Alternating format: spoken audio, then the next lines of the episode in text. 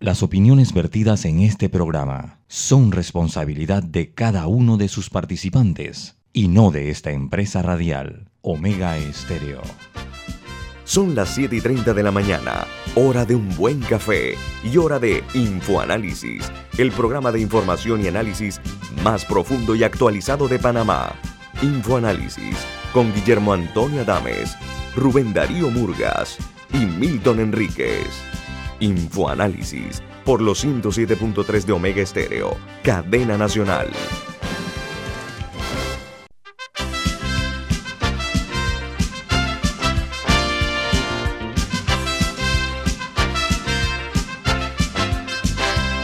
Hola, buen día, bienvenidos. Esto es Infoanálisis, un programa para la gente inteligente. Hoy es 26 de enero del año 2022 y este programa es presentado por por Café Lavazza, un café italiano espectacular que puede conseguir en los mejores supermercados, ahora también en cápsulas para máquina Nespresso. Puede pedir en los mejores restaurantes y también solicitar servicio a domicilio por internet. Café Lavazza, un café para gente inteligente y con buen gusto, presenta Infoanálisis. Gracias, Milton. Recuerden, este programa puede usted verlo en YouTube, el video. Eh, además, nos pueden ver en vivo, en video también a través de Facebook Live. Nada más ponen Omega Stereo en Facebook Live y ahí va a ver el programa, a ver lo que ocurre en esta mesa. Eh, por supuesto, con el canal de televisión 856. Puede vernos, puede también sintonizarnos en ese canal 856 de Tigo y en sus teléfonos móviles o celulares o en sus tabletas en eh, la app de Omega Stereo, tanto disponible para Play Store como para App Store y en Tuning Radio. Estamos a su entera disposición y el programa este se graba en video, se sube a YouTube y ahí queda permanentemente. Si usted se perdió un programa de el día de ayer o hace una semana, hace un mes, no importa el tiempo, todos están en, lo puede ver en su televisor, en su casa o en su teléfono móvil en YouTube.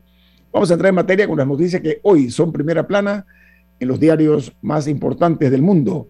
Comenzamos en los Estados Unidos, donde eh, dice que una que los Estados Unidos deja de usar dos tratamientos de COVID-19 por no servir contra el Omicron. La Administración de Alimentos y Fármacos, conocida en sus siglas en inglés como FDA, FDA, retiró dos terapias de anticuerpos monoclonales de la lista de tratamientos aprobados contra la COVID-19 en ese país. Dice que son terapias, son dos, una se llama Indevimas y la otra se llama Casidivimas, así se llaman las, los dos, los dos medicamentos, eh, en este caso, o terapias que están siendo eliminadas por parte de los Estados Unidos del plan de ellos de vacunación. Mientras en Grecia, la nieve colapsa Atenas, donde dice que solamente permanecen abiertos las gasolineras y las farmacias, al igual que los supermercados, son los únicos abiertos producto de esta furia de la naturaleza. La nota añade que eh, la mayoría de los vuelos desde la capital han sido cancelados. La capital griega, estoy hablando de, Atenas, y eh, continúan cancelados y el tráfico incluso marítimo y también el, de los automóviles está igualmente paralizado por esta tormenta, esta, esta tormenta de nieve. Y en Perú, el presidente Pedro Castillo concedió una entrevista a CNN, donde declaró que nunca se formó para político y no fue entrenado para ser presidente y que está en proceso de aprendizaje mientras el Fondo Monetario Internacional insta al presidente Bukele a eliminar el Bitcoin como moneda de curso legal en El Salvador. Ya había sido advertido, dicen que la adopción de las criptomonedas, abro comillas, puede tener eh, riesgos significativos para la economía salvadoreña. Cierro ahí el entrecomillado. En Colombia, eh, se registró ayer con cierto grado de alarma que ha sumado 260 muertes más por COVID-19 y hay 19.512 nuevos contagios en las últimas 24 horas. A la fecha, eh, tienen contabilizados 116.698 casos que se mantienen activos y llegan perdón, a 5.780.910 los casos de COVID confirmados y los fallecidos en Colombia son 132.737 que han perdido la vida víctimas de este flagelo. Mientras en Costa Rica, una encuesta del CIEP reporta que ningún candidato presidencial supera el 15% de popularidad a 12 días de las elecciones. Hay una crisis ahí en ese país. Añade la nota que se genera en Costa Rica que José Manuel Figueres y Linet Saborío están eh, un empate eh, seguidos muy de cerca por Fabricio Alvarado. Eh, esta es una noticia que debe sonar las alarmas en la clase política costarricense. Mientras en Rusia se anuncia que Cuba y Rusia profundizan su cooperación estratégica en medio de las tensiones con los Estados Unidos. Se habla que hubo un intercambio telefónico entre Vladimir Putin y Díaz Canel, que ha llamado la atención por producirse en medio de la tirantez de Moscú con Washington. Dice que la Unión Europea también es parte de, esa situación crítica, producto de la situación en Ucrania. Mientras en eh, Nicaragua, los eh, tres países más corruptos de la región, según informe de Transparencia Internacional, están entre Nicaragua, Venezuela y Haití. Dice que la mayor percepción de corrupción en América Latina está en Venezuela y se encuentra junto a Somalia como los peores, eh, las peores calificaciones entre 180 países. En Argentina, deja de exigir PCR negativo para entrar al país, tanto a los argentinos y a los residentes, con vacunación completa a partir del 29 de enero. Los diarios de los Estados Unidos titulan hoy de la siguiente manera, en New York Times, mientras Occidente advierte de, una, de un ataque ruso, Ucrania envía un mensaje diferente. Dice que a pesar de la amenaza de la concentración militar de Rusia cerca de la frontera, el liderazgo de Ucrania proyecta un aire de calma que ha desconcertado a todos los analistas. Mientras el diario The Washington Post, su principal noticia, su principal titular de primera plana dice, el colapso de las criptomonedas fuerza el ajuste de cuentas para los inversores cotidianos.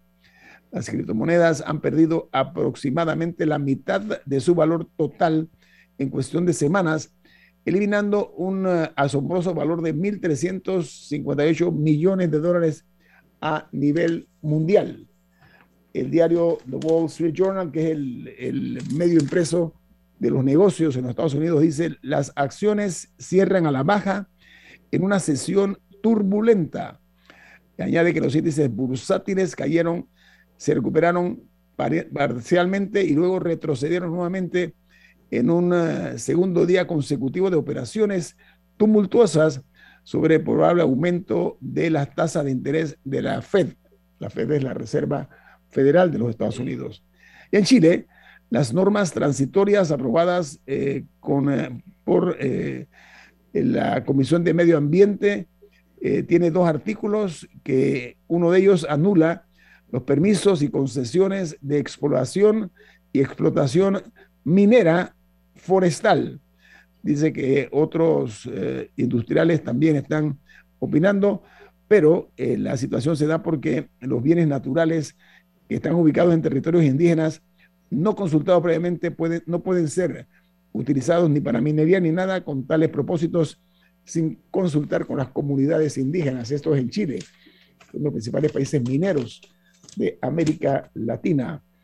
Mientras en ah, Guatemala, tras los disturbios provocados por los bloqueos eh, que han eh, llevado a cabo los eh, transportistas, han provocado enfrentamientos con las autoridades y los manifestantes destrozaron el día de ayer autopatrullas, hirieron policías e incluso secuestraron una agente y un comisario policial en Guatemala.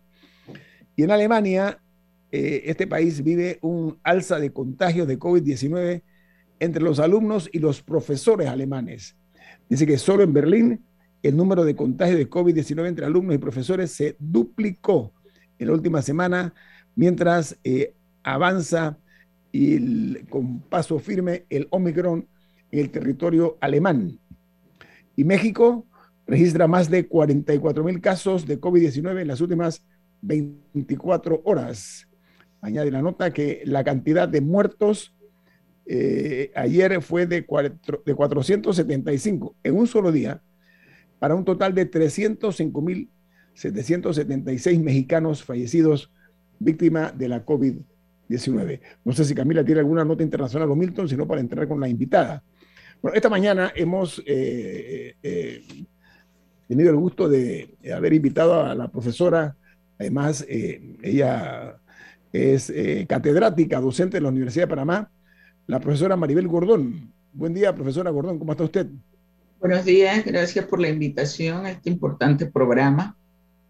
Gracias, usted eh, es una economista y es docente universitaria y nos complace muchísimo que haya aceptado nuestra invitación. Apreciamos mucho eso, profesora Gordón.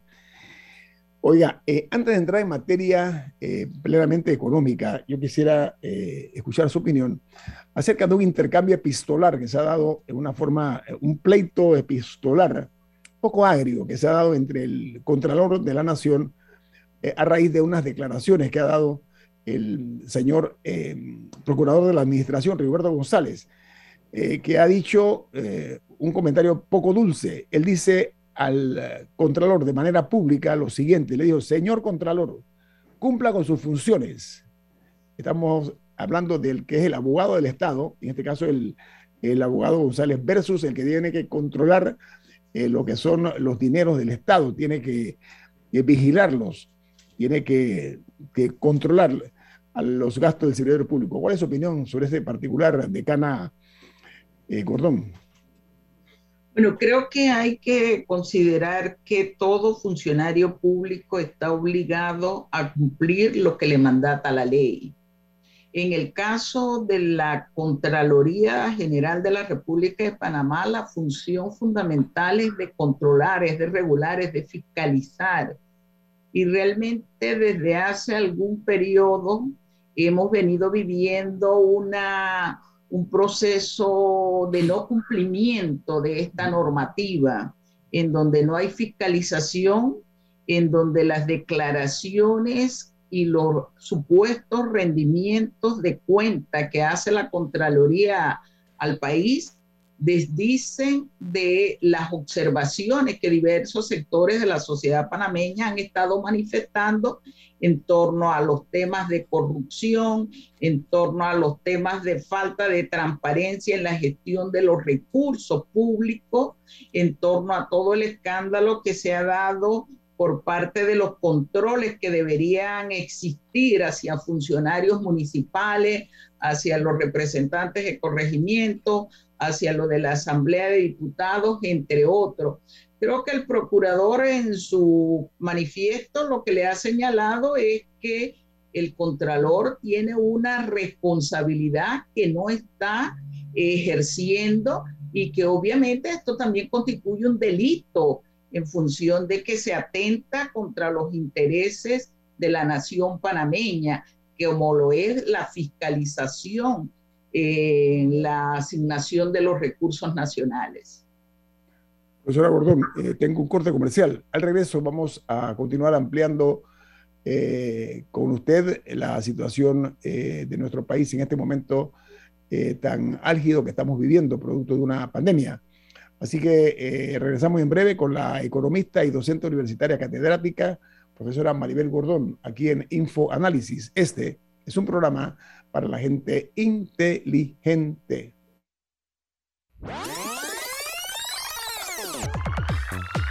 Omega Stereo tiene una nueva app. Descárgala en Play Store y App Store totalmente gratis. Escucha Omega Stereo las 24 horas donde estés con nuestra nueva app.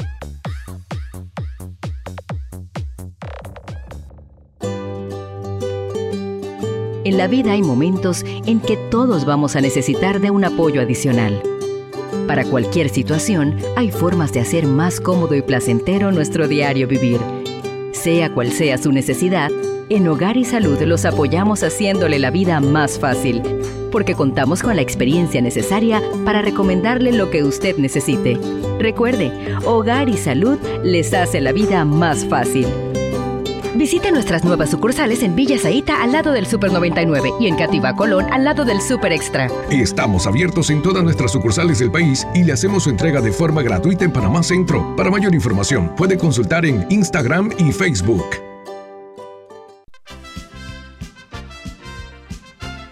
La gente inteligente escucha InfoAnálisis. Los anunciantes inteligentes se anuncian en InfoAnálisis. Usted es inteligente. Llame al 269-2488 y todos lo sabrán. Infoanálisis, de lunes a viernes de 7 y 30, 8 y 30 de la mañana, en donde se anuncian los que saben. Cuando el verano te gusta, suena así. En 50 metros llegas a la playa. Dale like a Claro y cámbiate a un plan postpago con ilimitada DC30 y llévate un equipo gratis. Dale like a todo lo que te gusta con Claro. Promoción válida del 15 de enero al 30 de abril de 2022. Para más información visita claro.com.pa. Ya viene InfoAnálisis, el programa para gente inteligente como usted.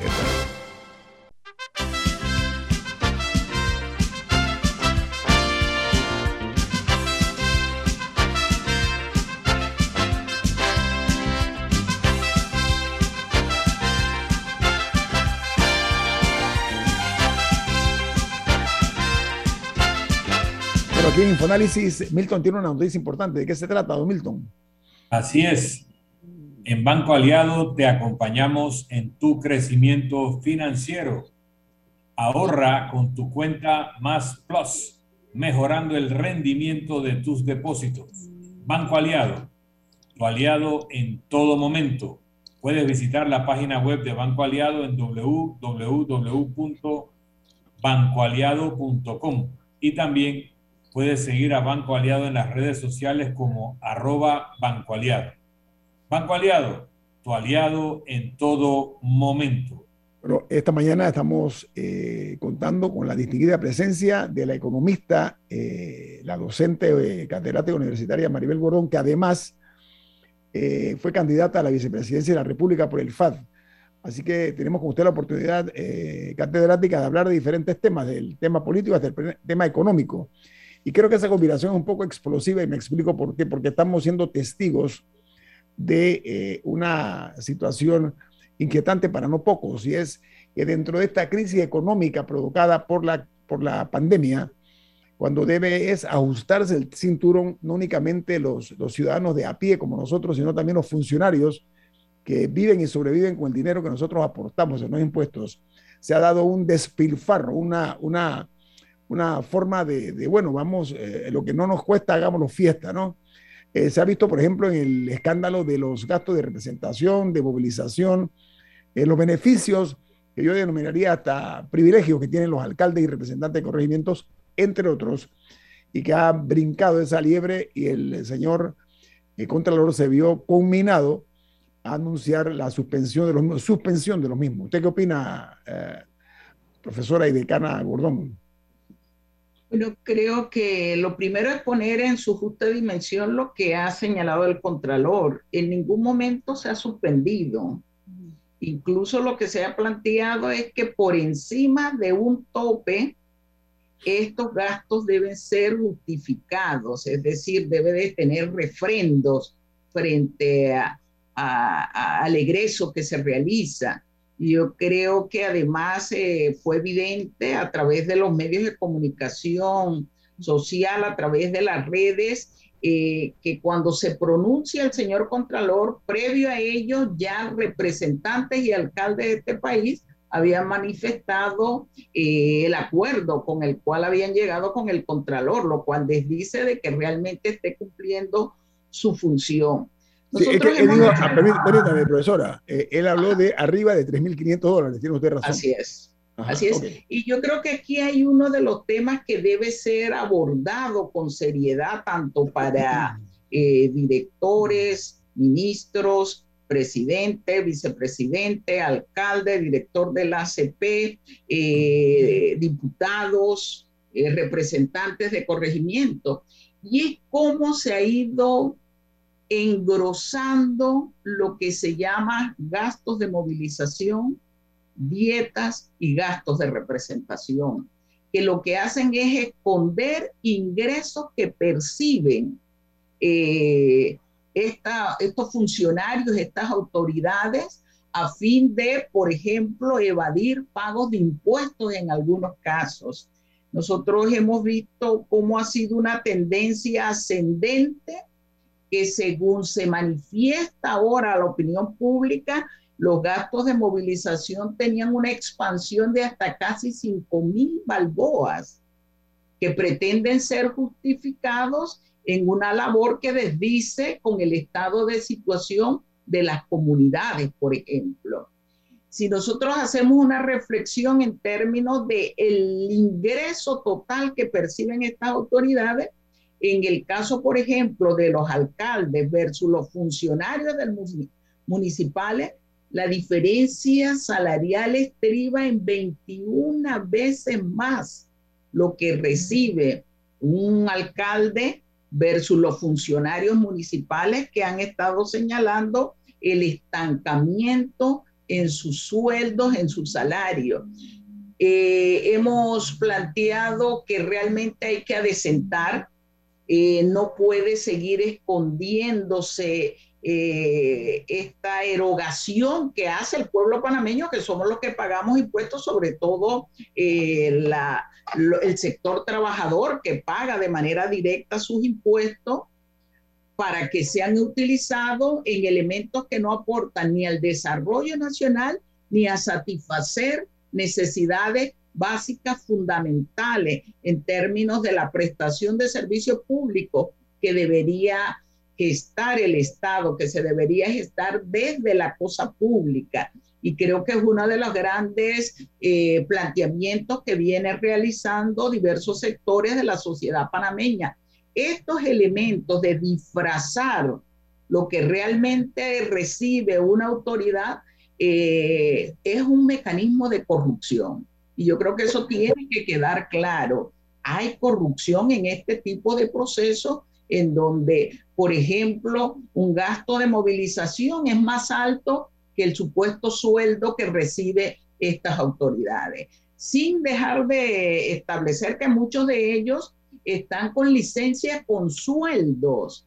Eh, y eh, uno de los casos que nosotros eh, documentamos tiene 20 años de estar de licencia con sueldo un representante de corregimiento. No sé, desde la, por ejemplo, la institución que vengo, la Universidad de Panamá, usted puede tener licencia con sueldo por estudio, por algunos motivos, pero eso tiene un tiempo perentorio. A partir de ese momento a usted lo llaman y le dice o se incorpora o tiene que renunciar.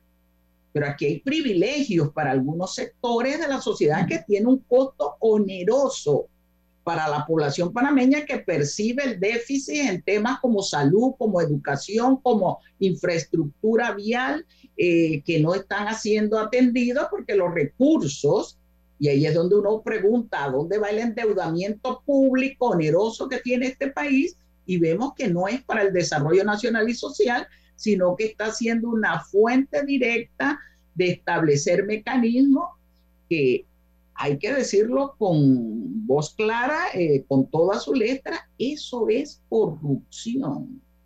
En ese caso, usted se refiere como corrupción al hecho de que existan estos mecanismos en, primer lugar, más allá del uso que se le dé, porque la defensa a la que han salido varios alcaldes, uno que ayuda a gente eh, que, ha, sido afectada por, reptiles, por, serpientes o culebras, otro que transporta gente enferma, otros que lo necesitan para reelegirse, para ayudar a sus comunidades. más allá de cómo ellos justifiquen el uso de los mismos, el hecho de que existan esas figuras es la que usted critica como corrupción, la figura en sí.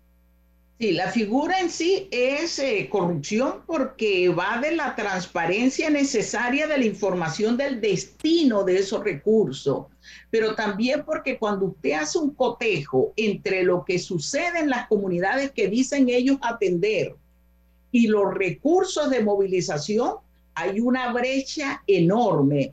Eh, cuando a ciudadanos de áreas apartadas lo pica una culebra, veíamos esta semana cómo son trasladados. En ningún momento tiene que ver con la movilización del representante, del alcalde. Si es utilizado para esos mecanismos, no debería ser parte de una estipulación permanente, mensual, hacia individuo. Tendría que ser parte de un cotejo contable en las estructuras del funcionamiento y atención a la comunidad. Pero esto lo está percibiendo mensualmente los representantes, los alcaldes, los diputados y ya con la eh, desfachatez de, sí, eh, reconocer públicamente que si no hacen eso no se reeligen. Entonces lo que se está manifestando es una clara cuenta de clientelismo político desde antes del proceso electoral. Y creo que eso debe ser intervenido, corregido, porque hay una distorsión que se enmarca, insisto, en mecanismos de corrupción frente a una impunidad reinante en este país. Además que es una, un descaro obsceno, eh, señora catedrática, el hecho de expresar que bueno, esa platita es para mi reelección. Yo creo que esa es una, una, una ofensa que lastima la dignidad del panameño, que no nos lo merecemos. Por otra parte, no se trata de, de pocos funcionarios. Imagínense ustedes, son 81 alcaldes y 679 representantes de corregimiento, entre otros, que tienen estos privilegios. Yo no lo cataleo otra, de otra manera que privilegio. No sé cómo lo ve hace dos minutos. Sí, eh, son privilegios que no reciben la mayoría de los panameños y en un periodo en donde hay un eh, franco deterioro de las condiciones de vida de la población, esto resulta en todo un irrespeto, un insulto a la honestidad y la dignidad de los panameños y panameñas de a pie que diariamente ejercen una labor de trabajo. Y frente al trabajo estamos eh, presentando una cúpula, una estructura que ha sido enquistada para delinquir. Esa es la realidad. Y sabe que, señora profesora Gordón, eso contradice lo que está escrito en nuestra Carta Magna, en nuestra Constitución. No habrá fueros ni privilegios, dice muy claramente la Constitución de este país. Diga, Camila, tenemos un minuto. Bueno, aprovechando que hablamos con alguien que aspiró a dirigir este país, o co-dirigir este país, y también con una, eh, con una catedrática de economista, ¿cómo calificaría usted, ya que estábamos hablando del uso de recursos y de cómo este no se reflejaba en las comunidades, pero cómo califica usted el uso de recursos durante la pandemia? O sea, las diferentes estrategias económicas que se han utilizado eh, y qué le parece, qué le parece que funcionó y qué le parece que hizo falta ya, para responder al, regresar del, del corte. eso, eso, vamos al corte comercial porque creo que amerita darle un tiempo más amplio a la catedrática y economista Maribel Gordón aquí esta mañana en Infoanálisis. Viene más, no se vayan. Esto es Infoanálisis, un programa para la gente inteligente.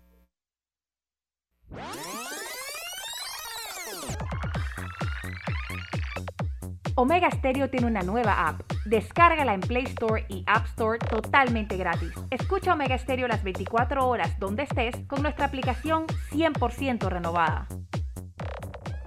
Si desea que sus colaboradores trabajen desde su casa, podemos ayudarle. En Solutexa somos expertos en aplicar la tecnología a las técnicas y trabajos de oficina. Contáctenos en solutexa.com.pa o al 209 4997. Solutexa.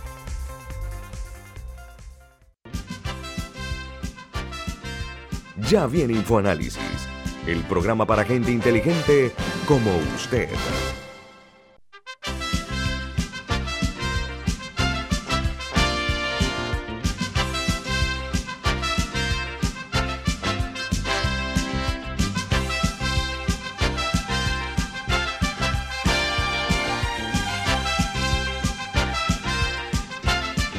La charla con la catedrática universitaria, docente universitaria eh, y economista, profesora Maribel Gordón. ¿Usted le puede reformular la pregunta, Camila, que es importante a la invitada?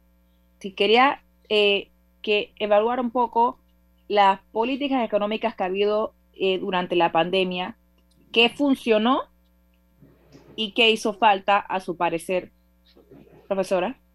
Sí, mire, eh, como especialista en política económica, yo diría que la política económica que se ejecutó en periodo de pandemia, considerado un periodo de crisis, eh, los economistas hablamos de periodos que no son normales en la trayectoria eh, y que eso implica medidas concretas, especiales, de corto, de, perdón, de plazo inmediato, de corto, mediano y largo plazo, a mí me parece que lo actuado por este gobierno no fue una política correcta. Y no fue una política correcta porque uno de los elementos para la toma de decisiones es la información. Y Panamá es el único país en donde primero hay un fallecido por COVID, por la COVID, y después se declara que está en este país la epidemia, la pandemia. Eh, eso constituye un desacierto en la política pública eh, en la medida que se mediatiza la información y cuando la información es imprecisa, es incorrecta, la toma de decisiones tiene eh, lo que nosotros podríamos decir debilidades en el accionar. Lo segundo es que cuando estamos en un periodo de crisis, la valoración tiene que ser dirigida a obtener una política que haga que el efecto negativo sea el menor posible. Aquí se tomaron decisiones eh, contrarias a ese espíritu de eh, no afectar a la mayor cantidad de población. Y lo digo en un tema que para muchos resulta controversial, el tema del empleo y los salarios. Aquí se cerró contratos, 289 mil panameños fueron enviados a casas y sin salario, y en ese proceso hay una contracción económica producto de eh, establecer una caída abismal de lo que nosotros llamamos la demanda, la capacidad de compra, la capacidad de poder adquisitivo. Eh, algunos sectores, y entre esos me incluyo como una de las proponentes, estuvimos planteando la necesidad de establecer lo que se hizo en otros países, la llamada renta básica de 500 balboas eh, para mantener poder adquisitivo en la población.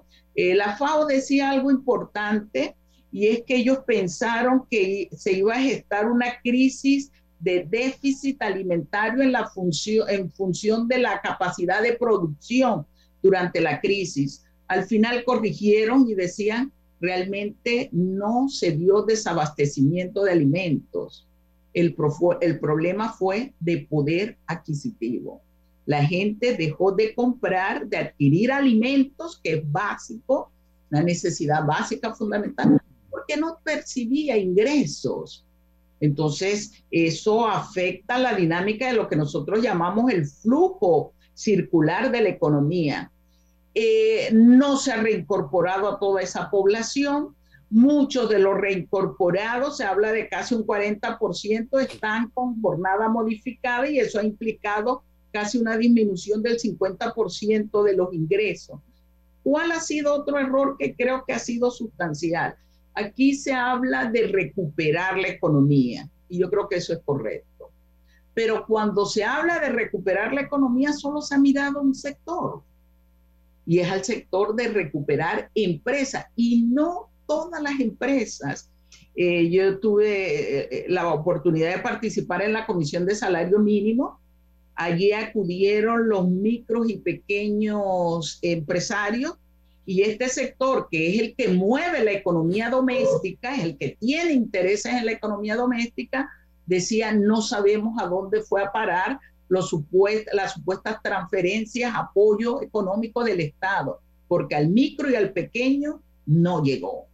Eh, yo vi eh, declaraciones absurdas como le vamos a dar una transferencia momentánea de dos mil dólares a la micro y pequeña, y yo decía, caramba, eso en un mes no resiste. Eh, la diferencia, y me disculpan, abismal, por ejemplo, con el sector bancario, el sector financiero.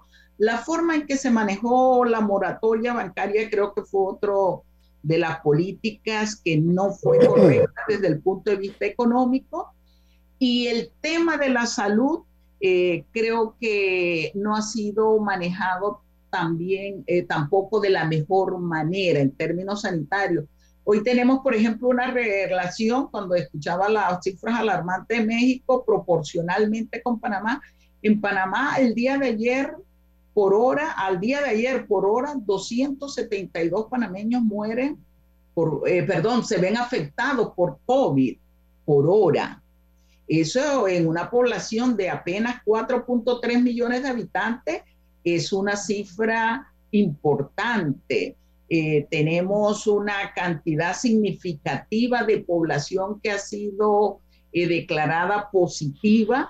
La regla frente a cómo se está manejando las incapacidades o no capacidades por lo que llaman cuarentena, aislamiento, no son claras, son tardías, provienen de discusiones previas con sectores empresariales, pero no con los sectores gremiales, por ejemplo, de la salud, lo cual nos dice cuál es la tónica que se está imponiendo en el caso de la atención a eh, esta pandemia.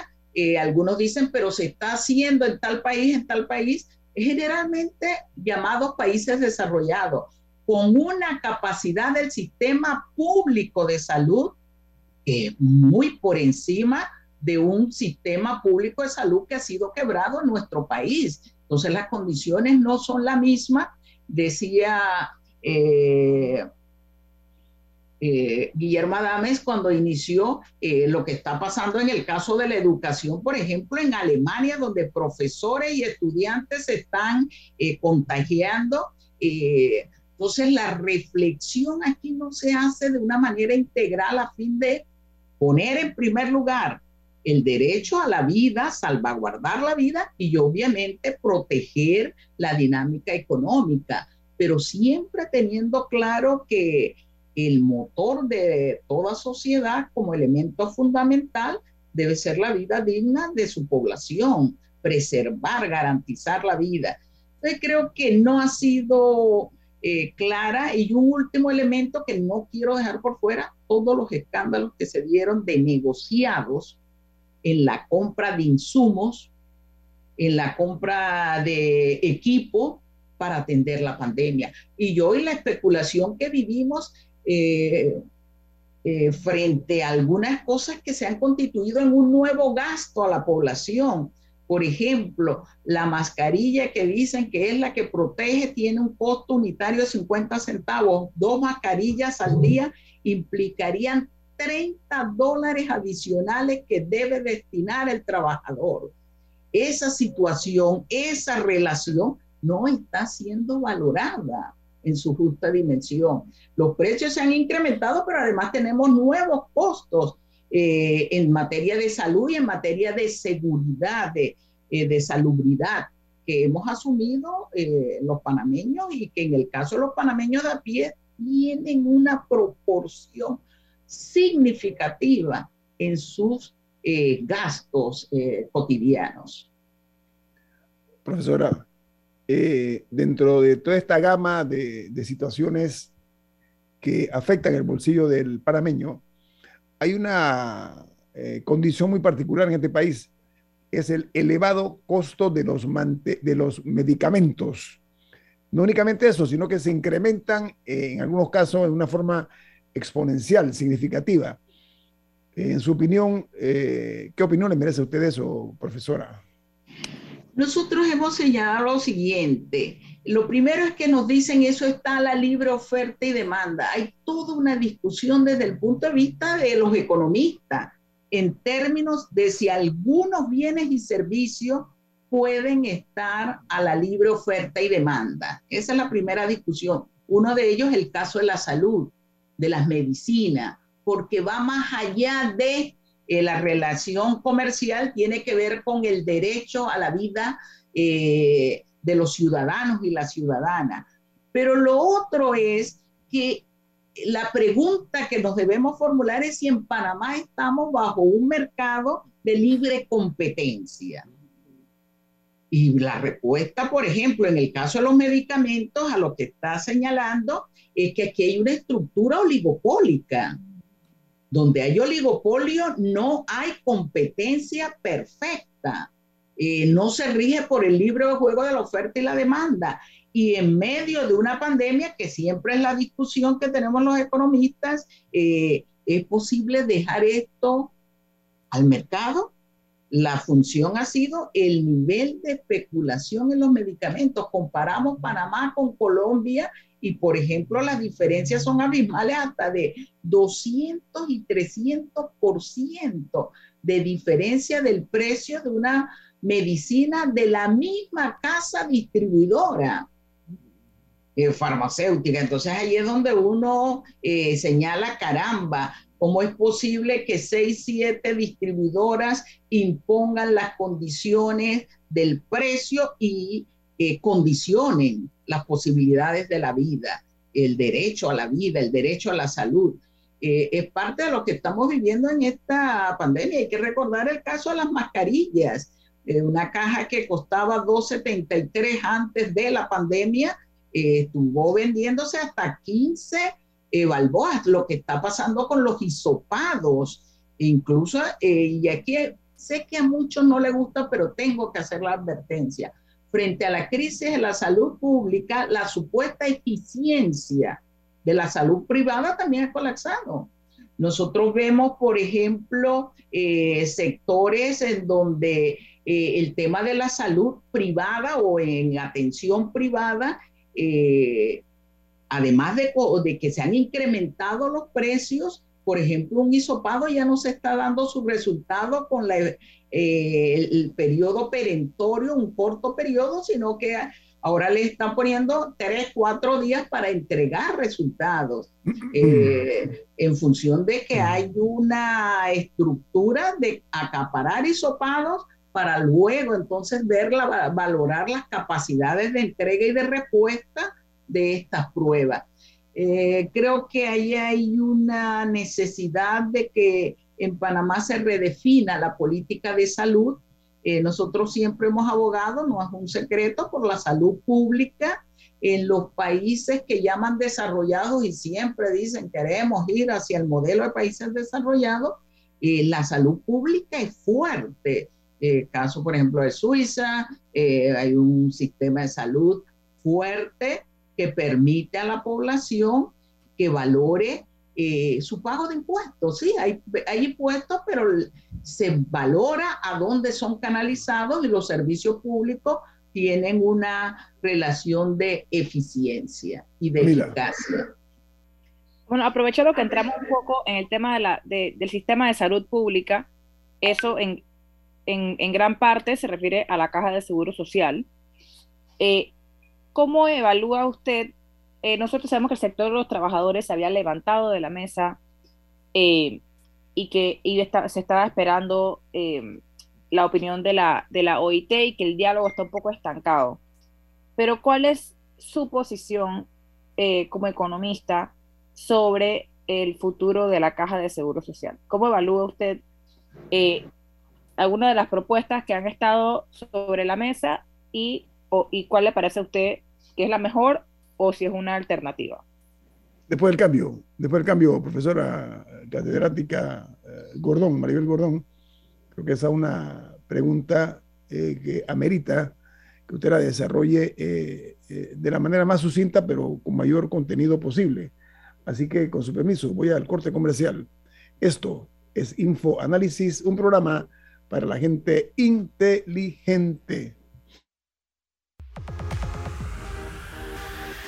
Omega Stereo tiene una nueva app. Descárgala en Play Store y App Store totalmente gratis. Escucha Omega Stereo las 24 horas donde estés con nuestra aplicación totalmente nueva. Cuando el verano te gusta, suena así. En 50 metros llegas a la playa. Dale like a Claro y cámbiate a un plan postpago con ilimitada de C30 y llévate un equipo gratis. Dale like a todo lo que te gusta con Claro. Promoción válida del 15 de enero al 30 de abril de 2022. Para más información visita claro.com.pa. Ya viene InfoAnálisis, el programa para gente inteligente como usted.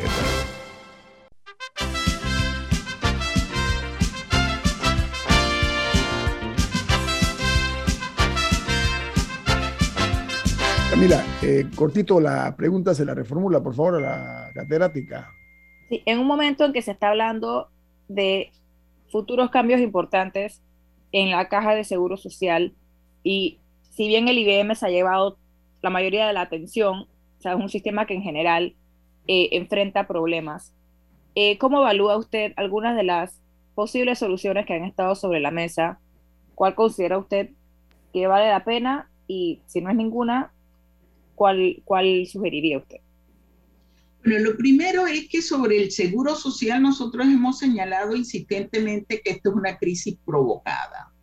Y una crisis provocada en función de que hay intereses eh, en términos de la, hacerse de las reservas de la institución. Pese a lo que se señala, el programa de invalidez, vejez y muerte tiene reservas, eh, el programa de enfermedad y maternidad también, el programa de riesgos profesionales y el programa administrativo. Nosotros nunca estuvimos en la mesa denominada del diálogo. ¿Por qué no se participó en esa mesa? Porque la experiencia nos lleva a señalar, nos sentamos y las mesas están siendo utilizadas para avalar propuestas que ya vienen prefabricadas. Y esto se hace desde el momento en que se gestan las condiciones para sentarse a esa supuesta mesa del diálogo. Aquí se ha insistido en una propuesta que tiene que ver desde el punto de vista eh, empresarial y de los organismos internacionales, no estoy incluyendo la OIT, me refiero al FMI, al Banco Mundial, en la necesidad de una política que esté dirigida a separar la caja en varias estructuras. Por ejemplo, la propuesta concreta del Banco Mundial ha sido sacar al programa de enfermedad y maternidad de la estructura de la caja del Seguro Social.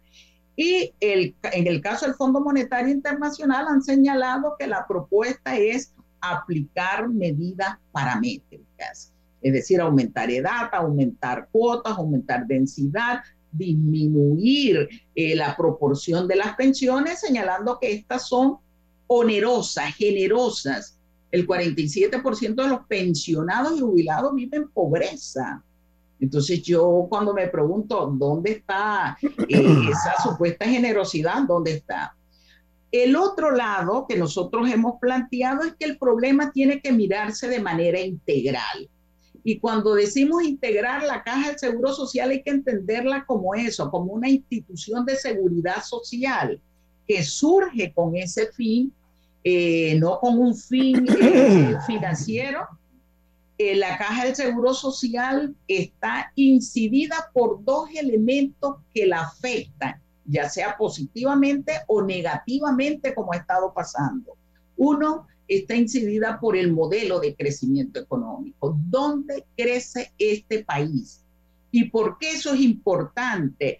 Porque hay determinados sectores que generan más o menos empleo. Y eso contribuye o no a la fortaleza de la caja del Seguro Social y del programa de invalidez, y vejez y muerte. Y lo otro es la estructura del mercado laboral. En un estudio que nosotros realizamos precisamente para la Comisión de Salario Mínimo, veíamos la tendencia descendente que tiene los supuestos ajustes de salario. Si los salarios, perdón, ¿cómo así? Salarios, es decir, aquí se habla mucho de que tenemos el mayor salario mínimo de América Latina. Caramba, Panamá tiene 52 salarios mínimos. El mínimo denominado el piso en este país con el ajuste que se dio solo a un 20% de las actividades económicas, y fíjense, digo ajuste y no aumento, es de 295 balboas. Ese es el piso salarial en este país. Cuando hacemos el promedio, solo un salario mínimo está por encima de los 600 balboas. Entonces hay una condición de precariedad. Desde el 2011 al 2019, cada ajuste ha tenido una tasa de, ajuste menor, inferior. La, más baja, la que ha, otorgado este gobierno, no solo la de, eh, la de en medio de la pandemia de la COVID, sino antes de la pandemia fue la tasa más baja.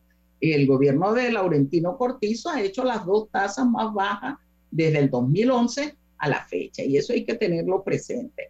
Si tenemos una relación salarial ínfima, las pensiones que hoy representan el 60% y que la propuesta es que representen entre el 37 y 40, las pensiones son ínfimas, son precarias. Es decir, a mí en, en, las redes aparece Panamá el mejor país para, lo, para vivir los jubilados y pensionados, atrayendo eh, a, los jubilados y pensionados del exterior. Eh, pero no es el mejor país para vivir los pensionados y jubilados del patio. De nosotros que hemos planteado como propuesta, uno, eh, es necesario mirar la integralidad.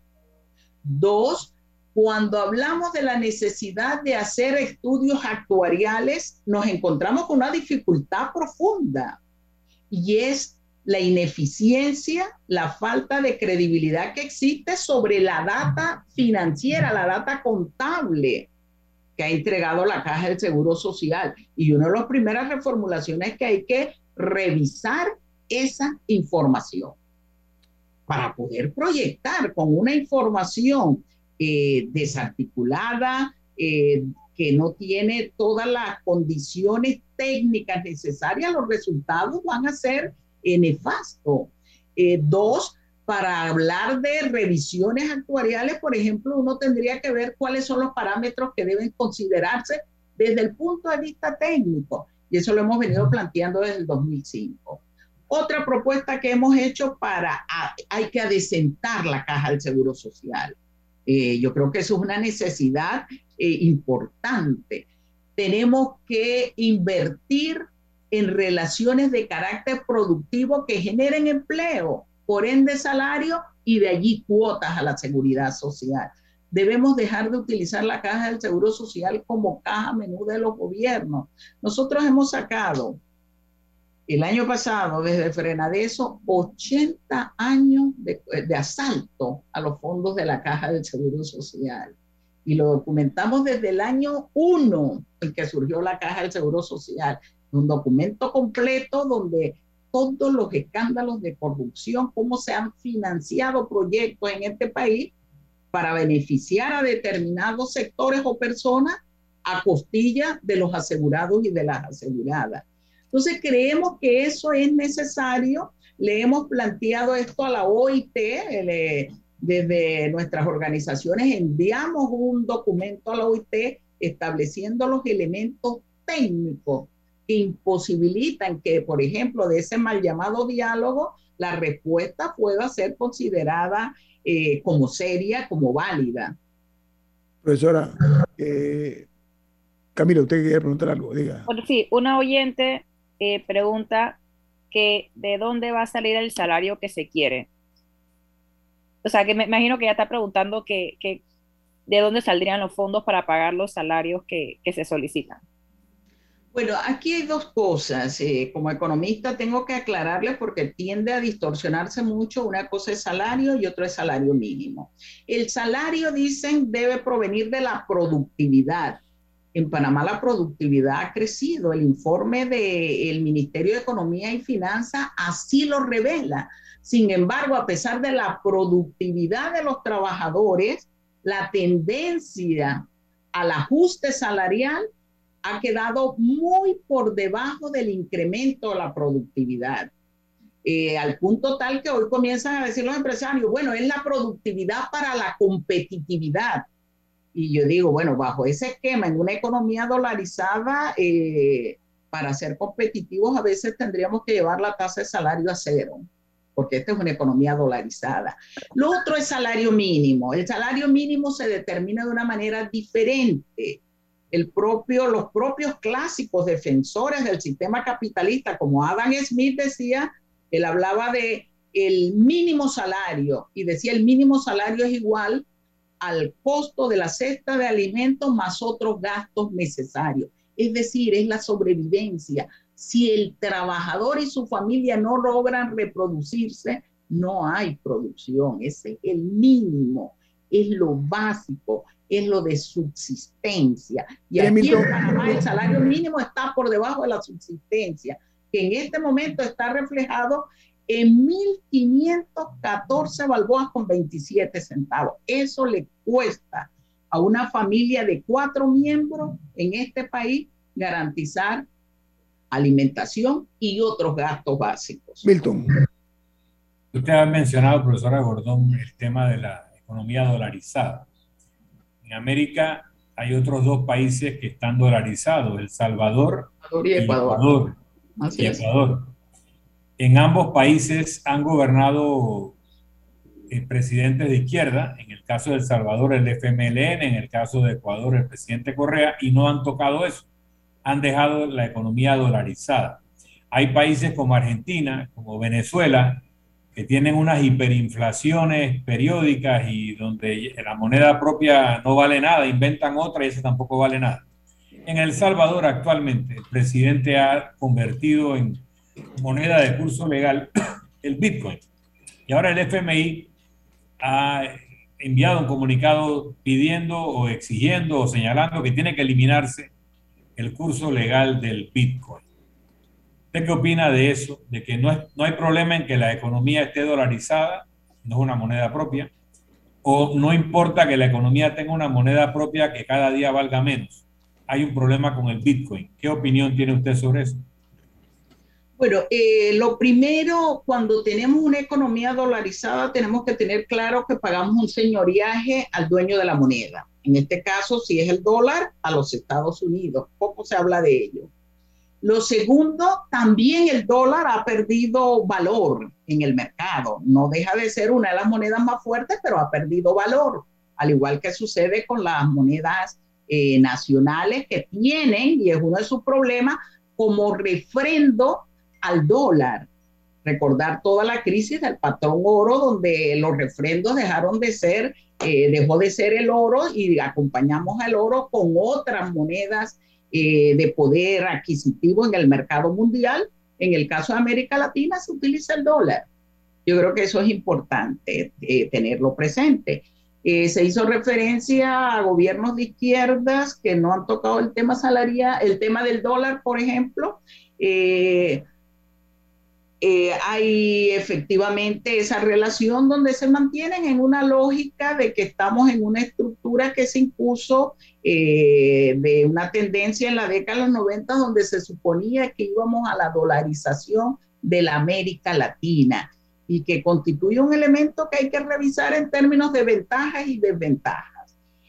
Surgen nuevas formas de dinero y es lo que yo quiero que también se tenga presente una de las formas de dinero que se han estado utilizando, bueno, estas monedas que llaman... Eh, criptomonedas. Las criptomonedas que, eh, a principios de este siglo parecían emerger con fuerza.